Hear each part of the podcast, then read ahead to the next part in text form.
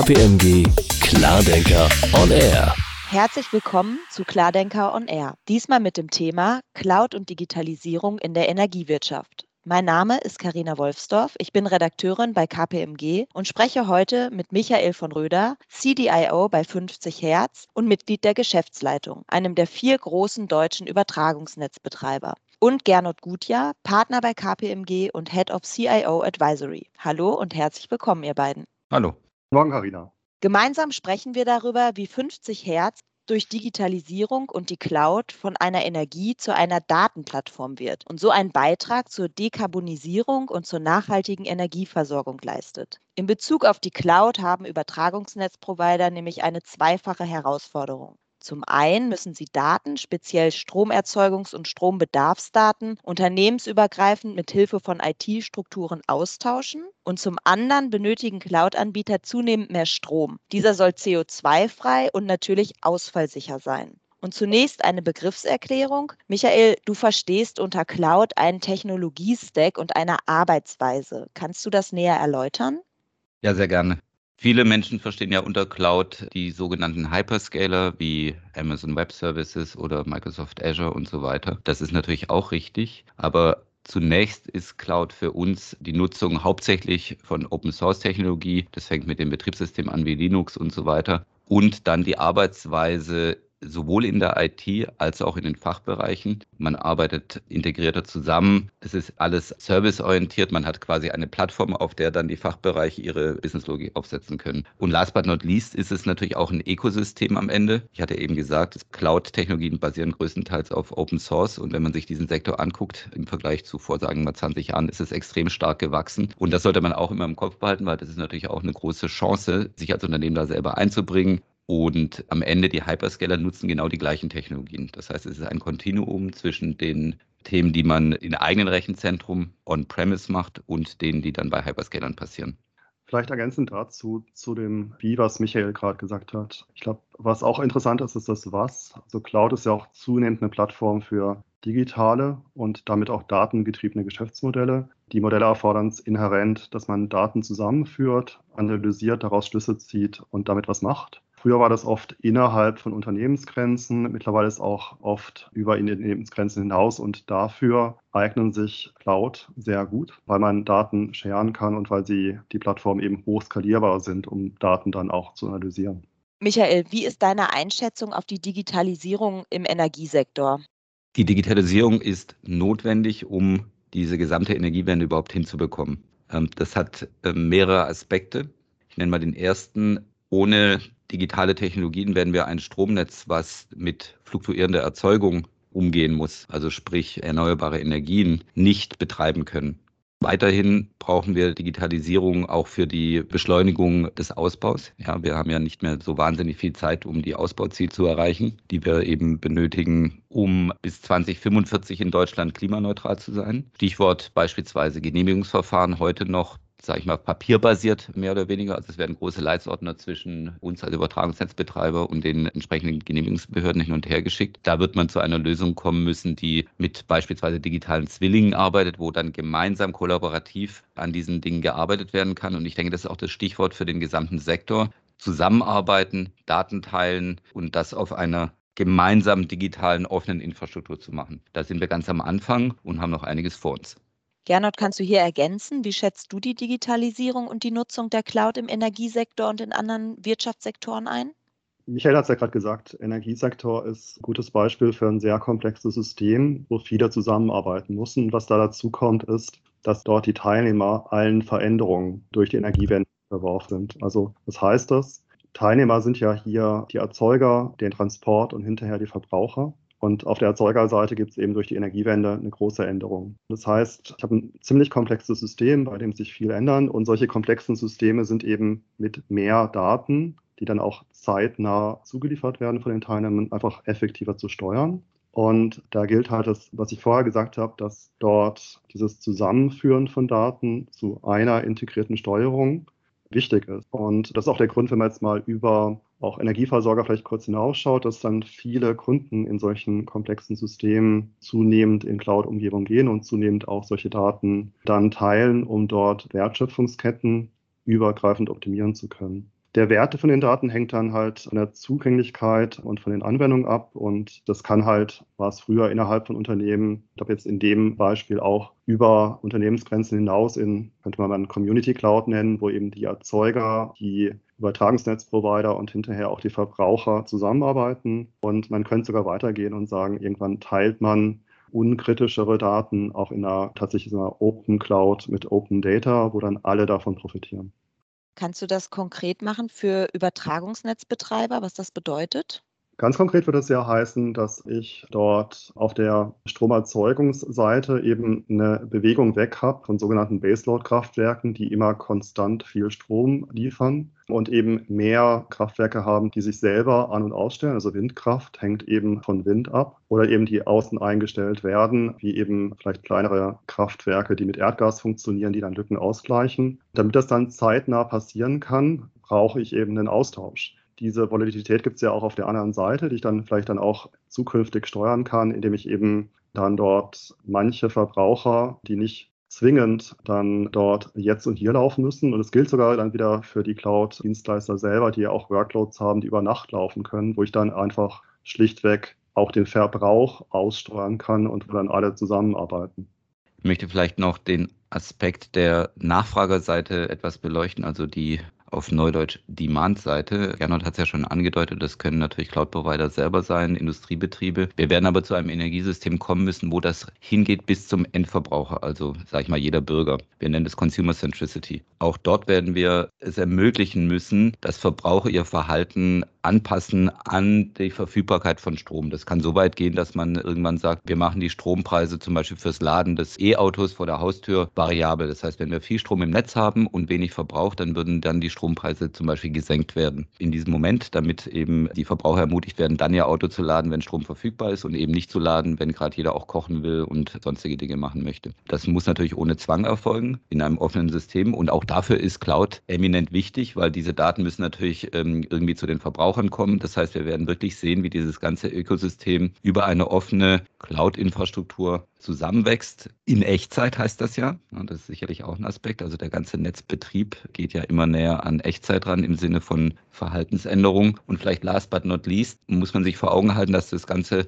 Energieökosystem bisher historisch ein sehr geschlossenes System war.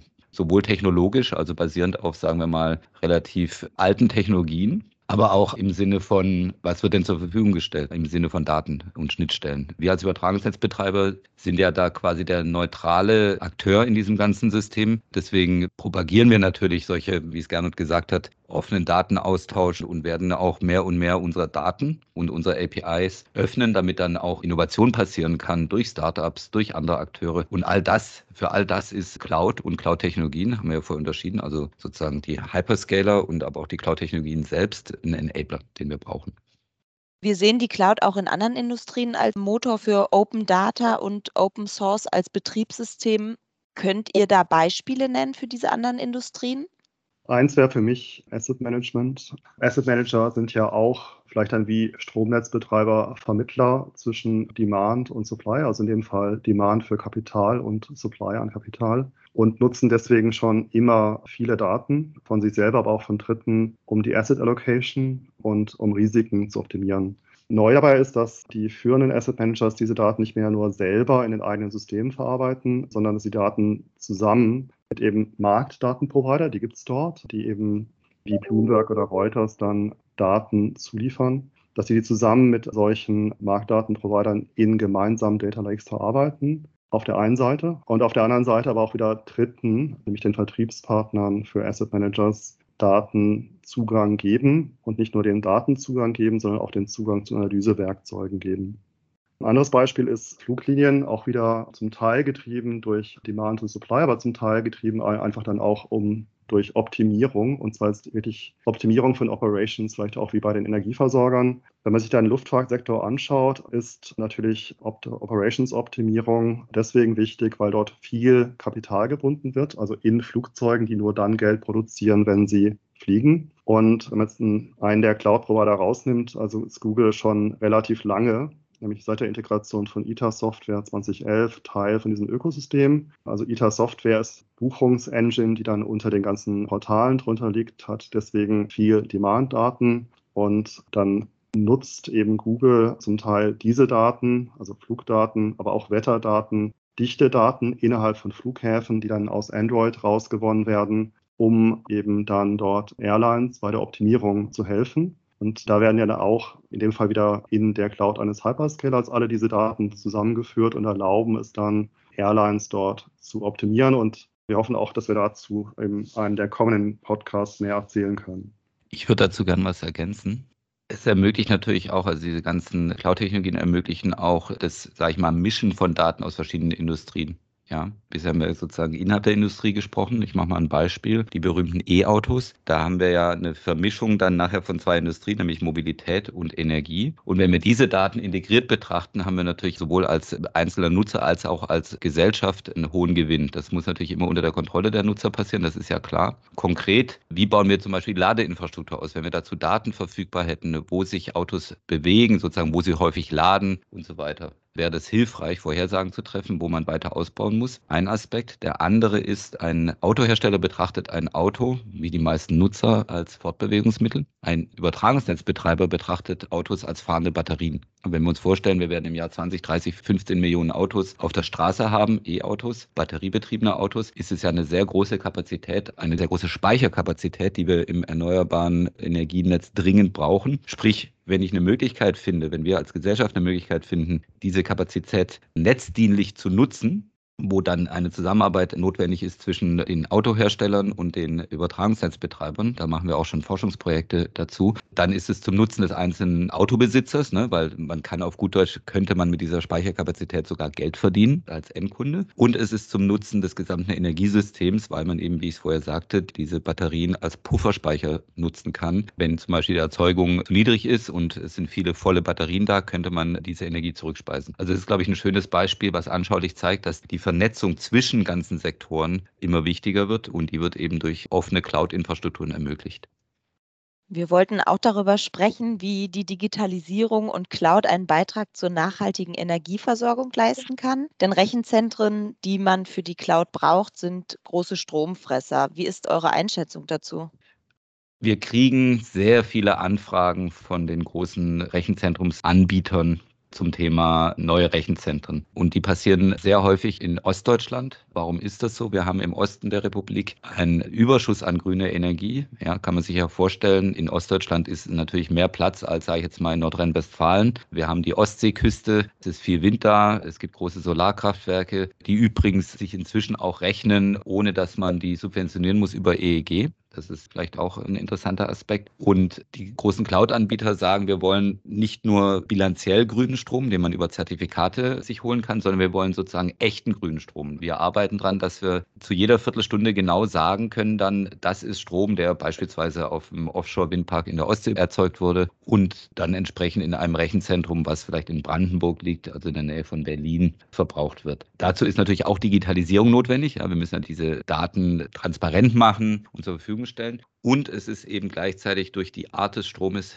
grünen Strom, den wir transportieren, dann dient es der Dekarbonisierung dieser Rechenzentren. Vielleicht auch mal ein paar Zahlen ergänzend dazu. Global ist es so, dass wir davon ausgehen, dass ungefähr 200 Terawattstunden pro Jahr global von Rechenzentren an Strom verbraucht werden. Ungefähr die Hälfte davon von Hyperscalern. Um das in Relation zu setzen, 200 Terawattstunden pro Jahr ist ungefähr nahezu die Hälfte des Stromverbrauchs von Deutschland in Summe.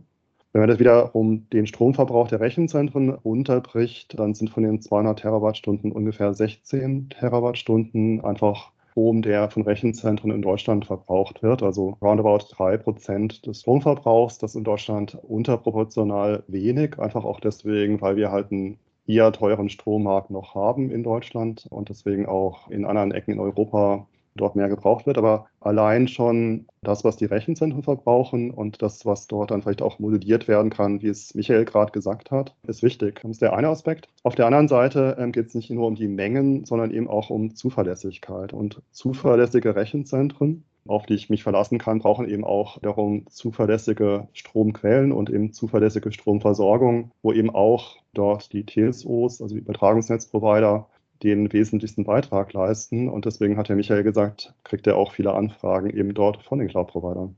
Genau, Zuverlässigkeit, das ist ein gutes Stichwort. Viele Cloud-Datenzentren sind unternehmenskritisch und wirklich ausfallsichere, also Blackout-Proof Standorte rücken damit in den Fokus. Welche Rolle haben Übertragungsnetzbetreiber dabei? Also die Ausfallsicherheit ist natürlich am höchsten, wenn du direkt, sag ich mal, am Stromnetz dran bist. Das kann so weit gehen, dass man Datenzentren und Umspannwerke zusammenlegen könnte. Ne? Was braucht denn ein Rechenzentrum? Es braucht Fläche, es braucht eine Datenverbindung, also sprich Glasfaser und es braucht Energie. Das sind alles Dinge, die an den Umspannwerken der Übertragungsnetzbetreiber natürlich zur Verfügung stehen. Und hier müsste man dann schauen, a, Inwieweit kann man da zusammenarbeiten im Sinne von wirklich das Integrieren? Das hätte auch den großen Vorteil, dass wir hinkommen zu einer mehr verteilten Infrastruktur, was Cloud angeht. Ich meine, heute haben wir hauptsächlich große zentrale Rechenzentren, also in der Größenordnung von mehr als 100 Megawatt Stromverbrauch. Das geht hoch bis zu, also das Größte, was so rumschwirrt hier, was ich kenne, ist bei 900 Megawatt. Das ist immens viel Strom. Ne? Also ein ganzes Kernkraftwerk produziert 1000 Megawatt ungefähr, um so eine Größenordnung zu nennen.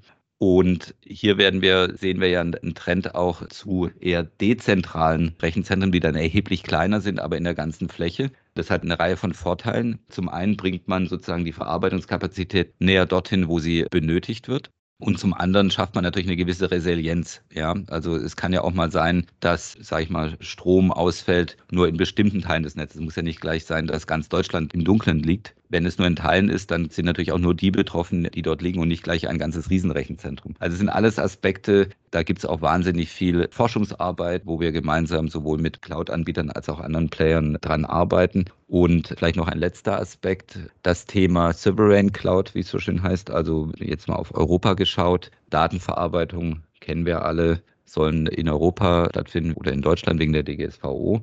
Wir brauchen also aus meiner Sicht eine gewisse Datensouveränität. Und auch das ist natürlich ein Beitrag, wenn wir die da co-locaten und dann der Betrieb eben nicht nur physikalisch, sondern eben vom eigentlichen Betrieb her souverän stattfinden kann, ist sicherlich auch ein Thema. Wir hatten es ja schon mal, das hat ja Microsoft mal gemacht, gerne, da kannst du vielleicht noch was dazu sagen, wo dann die Deutsche Telekom das betrieben hat. Also ich denke, das ist noch eine offene Diskussion, wie das alles gehen kann. Wir haben nach wie vor kein sinnvolles Abkommen mit den Amerikanern und dann liest man ja auch immer in der Zeitung, ich mache mal ein Beispiel, sind denn jetzt weiß ich nicht, Videokonferenzsysteme darf man überhaupt benutzen, weil ja Daten nach Amerika fließen. Also das sind sicher Aspekte, die wir uns als Europa im Laufe der nächsten Jahre nochmal angucken können und müssen. Vielleicht noch eine Ergänzung dazu. Ich glaube, das eine ist immer dieser Datenschutz- und Compliance-Aspekt, der auch wichtig ist. Ich glaube, ein anderer Aspekt ist jetzt gerade auch bei den neueren und technologiegestützten Modellen wichtig. Die Frage ist nämlich, wenn ich Daten zusammenbringe, ist, wer profitiert davon? Also wer hat von diesen Daten wie viel Nutzen? Wenn ich dort eine ganz normale IT-Supplier-Beziehung mit einem IT-Dienstleister habe, ist es relativ klar. Also ich stelle Daten bereit, der stellt IT bereit, ich ziehe den ganzen Nutzen daraus. Wenn ich Daten zusammenbringe, glaube ich, kommt noch eine andere Diskussion dazu, nämlich wer von den Teilnehmern einem Ökosystem zieht wie viel Nutzen daraus. Und das sind ja dann Diskussionen, die gar nicht nur hier geführt werden, sondern eben, die werden halt auch dann geführt, wenn man Intellectual Property teilt und zusammen Dinge entwickelt. Nur ist halt jetzt in dem Fall das, worüber da redet, nicht mehr nur das Intellectual Property, sondern eben auch das Wissen, was implizit in den Daten vorhanden ist und wer davon profitiert. Und da ist halt wichtig, dass man da auch auf Augenhöhe diskutieren kann. Viele etablierte Unternehmen sprechen davon, sich in ein Technologieunternehmen zu transformieren. Welche Erkenntnisse habt ihr da aus euren eigenen Erfahrungen gewonnen? Ich glaube, die meisten Unternehmen, also ich sehe es natürlich als CDIO immer sehr extrem. Ich habe bei einer meiner ersten Reden bei 50 Hertz gesagt, als ich gefragt wurde, was ist denn 50 Hertz in zehn Jahren, habe ich gesagt, spontan ein Softwareunternehmen. Das hat zum einen Überraschung, zum anderen vielleicht sogar Entsetzen ausgelöst. Ich meine das aber ernst. Wir haben das ja bei der Autoindustrie gesehen. Wenn man Autobosse in Deutschland vor zehn Jahren gefragt hat, welche Rolle Software spielt, haben sie gesagt, ja, wir brauchen irgendwie so ein bisschen Software im Auto, aber hauptsächlich ist es ja ein Auto. Heute wissen wir, bei Autos, die, der Anteil der Softwarewertschöpfung und auch der Datenwertschöpfung steigt immens. Und das Gleiche passiert natürlich bei uns. Wir haben vorher darüber gesprochen, wie wichtig Digitalisierung und Software ist, um überhaupt das Stromnetz betreiben zu können. Wir haben darüber gesprochen, wie wichtig es ist, um den Ausbau des Stromnetzes zu beschleunigen. Und das zeigt ja schon, dass sozusagen der Anteil der Software und der IT massiv steigt. Und das heißt für mich auch, man muss sich als Unternehmen, und das gilt nicht nur für uns, ich glaube, das gilt für jedes Unternehmen, überlegen, was ist denn eigentlich meine Kernwertschöpfung? Und wenn ich feststelle, dass Software einen hohen Anteil hat, dann muss ich natürlich überlegen, was davon mache ich selber, was mache ich gemeinsam mit anderen und was kaufe ich zu. Das heißt, diese ganzen Themen zu betrachten, ist aus meiner Sicht strategisch für Unternehmen sehr, sehr wichtig. Und es heißt explizit nicht, dass man jetzt alles selber macht. Also wir werden jetzt nicht anfangen, unser eigenes Microsoft Office zu programmieren. Das ist ja klar. Wir werden aber hergehen, und das tun wir auch, zum Beispiel unsere eigene Systemführungssoftware zu machen, die früher eben als Monolith zugekauft wurde von großen Herstellern wie Siemens oder ABB oder General Electric. Das wird es so nicht mehr geben. Wir werden eine eigene Digitalplattform haben, die im Prinzip wie ein Cloud-Stack funktioniert, ja, die berühmte On-Premise Cloud. Und das ermöglicht uns A, selber Kontrolle über diese Dinge zu haben im Sinne von Werterzeugung Wertschöpfung. Und B ermöglicht es eben die Flexibilität, die wir vorher genannt haben. Wo liegt denn was? Welche Daten liegen denn dann beim Übertragungsnetzbetreiber on-premise? Welche können wir teilen in einer, Gernot hat es Community Cloud genannt. Es gibt da Projekte auch im Rahmen von Gaia X, die heißen dann Energy Data Cloud, wo die Energiebranche Daten teilt. Und dann last but not least natürlich die Public Cloud.